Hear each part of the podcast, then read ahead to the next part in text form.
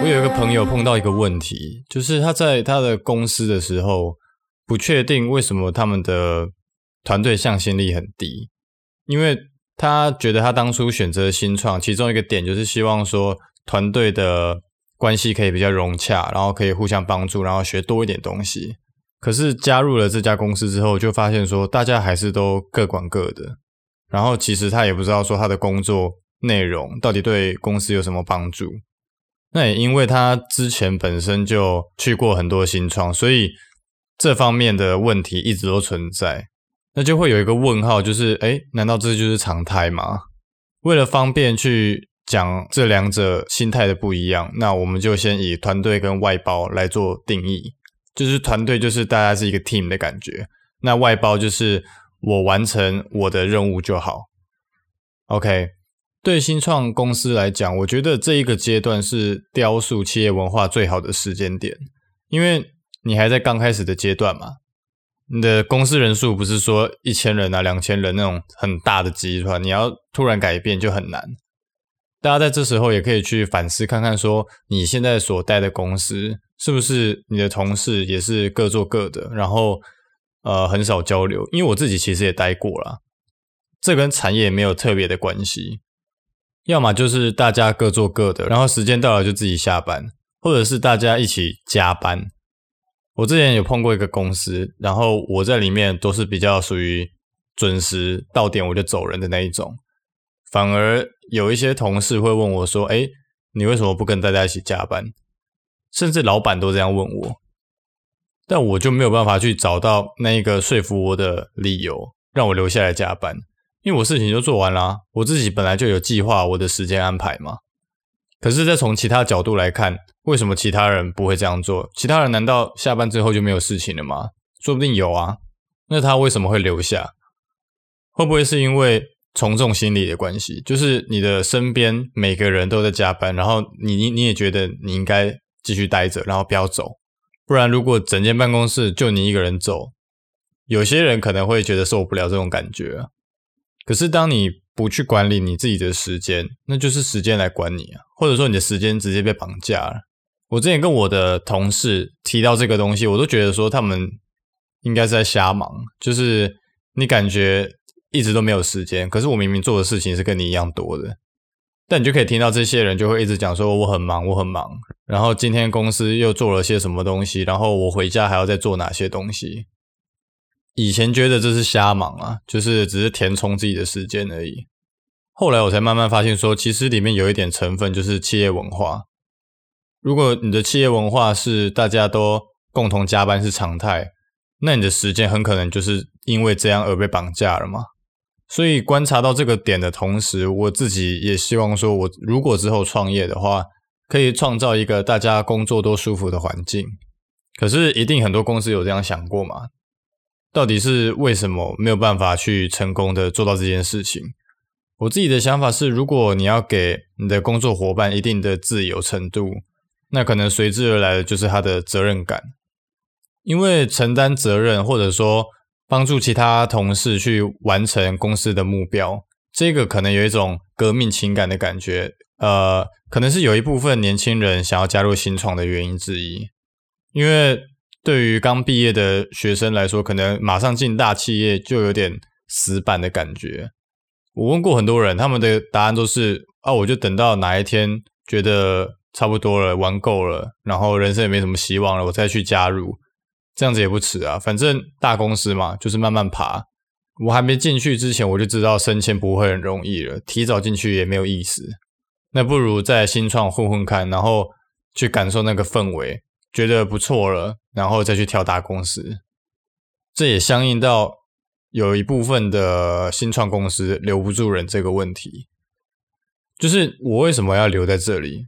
难道是因为薪水吗？OK，那如果你的薪水已经给到足够了，你就确定他之后不会走吗？当然，有些公司是这样做啦，只是在你资金有限的情况下，你要怎么样不用钱砸死人？要怎么让你的员工不要把你当跳板？那就会关系到你的公司有什么东西是吸引他的嘛。因为你不可能说你只是描绘你公司的远景，还有整个呃未来的蓝图，然后就可以想要去说服别人嘛。因为每一家公司有哪一个不能讲那么漂亮的？他就是讲得漂亮才有办法拿到投资金的啊。那再接下来还有什么东西可以拿来讲？很多公司都会把它的福利列得满满的嘛，尤其是像是一些呃人力银行啊，或者说一些新创呃真人的平台。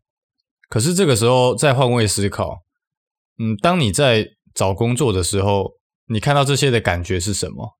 什么可以提早下班啊，然后一个小时的缓冲啊，然后三节礼金啊，每年员工旅游，然后离家够不够近，钱够不够多，没了。站在你员工的角度，你觉得你的员工会怎么样去介绍其他人来这间公司，或者说怎么样去描述这间公司？或者说团队也好啦，不一定是公司。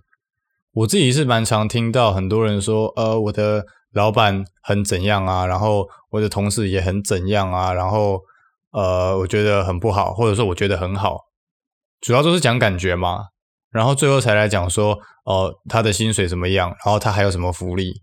所以重点还是在于你的企业文化，也就是你给你的团队的感觉。你让你的工作伙伴感受到这个团队的价值，然后再加上感受到自己的价值，他觉得不错才会介绍给别人嘛。那他既然都介绍给别人，那他留下来的几率就会比较大啊，就比较不会马上就走。不过动机还是有很多啦，这只是一种例子而已，可能比较理想化一点。而且我觉得一定很多新创老板都知道这一个点，所以他们会在他们的呃真人介绍里面可能会打的说。我会去栽培你啊，然后去了解你的想法。那大家都是平等的，就是尝试让大家去理解说，我们的团队是一个 team，然后不是你进来然后丢了事情给你做，做完你就可以走了，类似这样。尤其在面试的时候，如果你让对方去了解说你自己的想法，还有他的想法，你们是一个平等的状态去聊，如果我们合作之后可以带来什么样的价值，然后。我需要你哪个部分，哪个部分是不可取代的？那我们怎么样两边一起共同变好？这样才有一个合作目标嘛。比起你讲说哦，你进来之后每天都要做哦这几件事情 A B C D，那做完之后，嗯，你就可以准时下班。你觉得哪一种会比较打动人？第二种，他其实就觉得说哦，我的工作内容就是那些，那我的薪水呢？变成说我就是看薪水了嘛。这就很像你以前上课的时候，如果老师叫你说：“哎，你这学期就把这整本课本背起来，背起来就好了，背起来你就可以呃出去玩，我就不会找你查。”那你不会背得很痛苦吗？你又不知道你现在到底在干嘛。我自己是不喜欢做一些不清楚目的的事情啊，所以如果碰到这种事情，我是会有一个很大的问号，而且我不会去做。不过对于一些已经成长的公司来说，要让每个员工都清楚未来的规划，这一点本来就很难。再加上说，你这个团队可能有分很多阶层，那你这样子就很难从上面到下面是有同样的想法。但既然有阶层，那就是部门嘛。那是谁去管理这个部门？就是 PM 吗？所以我认为一个好的 PM 或者说领导者，除了让你这个事情、你的 team 做到六十分之外，能够透过你的团队氛围让他推到九十分，才是我觉得真的猛的地方。我说的东西是自然形成的那个氛围啦，就是革命情感的那种感觉，而不是说大家绑在一起，然后限定说哦，我们这一周要去聚餐，然后呃下一周要出游。我觉得这样硬绑只会造成反效果而已，说明对方就很讨厌你啊，你还这样绑。所以重点还是怎么样让大家舒服的工作，然后。进而去了解说我们现在在做的事情目的到底是什么，然后透过一些讲重于诚的方式去激励他们去把它做得更好。不然大家看的 KPI 都不同，出问题的话，大家就先看自己说，呃，我有没有达到这个 KPI，是不是错在我这边？然后如果自己没问题了，就去看是不是错在别人那一边，反正不要烧到我就好。这种团队你会想待吗？就以数位行销来当例子。因为它本身就不是一件事情嘛，你可能需要做呃网站的产品文章发布，然后又要做档期的规划，然后再加上你的文章的优化 SEO，然后或者是怎么去导流到你的粉丝团或者购物车，这么多事情，如果都是每一件事情一个人来负责的话，难道你认为每个人都达到他的 KPI，这件事情就会带来销量吗？对于设计来说，他可能就是做几张图，他的那个量就是他的 KPI。对于产文来说，产文的量可能也是 KPI。就拿这两件事情来说，你觉得这两个都达到 KPI 就会带来销量吗？如果你这样猜的话，他们本身在做的时候只会想到自己的东西嘛，他也不会说我这个东西到底有没有办法带来实质的价值。还是我只是把我自己的事情完成就好？我觉得这是一个很大的问题啊。那当然，这也是 leader 本身就很难做到的事情，因为团队的成败往往跟企业文化有关系嘛。大家只顾自己的情况，会到最后说，诶，可能明明就是一个工读生去发现说，你这个产品哪里有缺陷，或者说哪里地方没有做好，但是那不是他的 KPI 啊，他干嘛管这件事情？所以。没有去讲出来的情况下，导致资讯不流通，然后你就成本就加大。避免这种状况，不要说去设定一个呃，如果你找到一个错误，我就给你多少奖金，然后把这个当成奖重于成，然后再说服自己说，诶，我给的奖金我可能给三千块，但是如果他不讲的话，我可能损失三万块，然后在那边窃喜。如果这个动机是错的，大家只会各怀鬼胎而已。所以我在找合作伙伴的时候，其实我看的很多都不是你的技术怎样，你到底会什么，而是你的心态，面对这件事情的心态，跟你负责任的程度到哪里。我在跟合作伙伴合作前，都会去强调角色转换的这一个心态问题。我可以理解伙伴跟外包的想法，因为这两个本来就没有错啊。但我希望说，我们在合作之前，可以了解彼此舒服的方式，然后去达到目的。如果你只是想赚钱，就是外包那一派的，那你觉得这样子很有趣，然后但是你不想去负担这一个 project 的责任，那我们就用外包的方式去做。如果你真的是一个很不错的人啊，那我当然给的费用也不会去占人家便宜。有在常跟我合作的朋友都会知道。那丑话讲完了，就换讲好听的，就是就是前面讲的公司为什么需要你嘛，然后公司后面的规划怎样。如果你加进来变成团队的话，你会需要去负责哪些责任？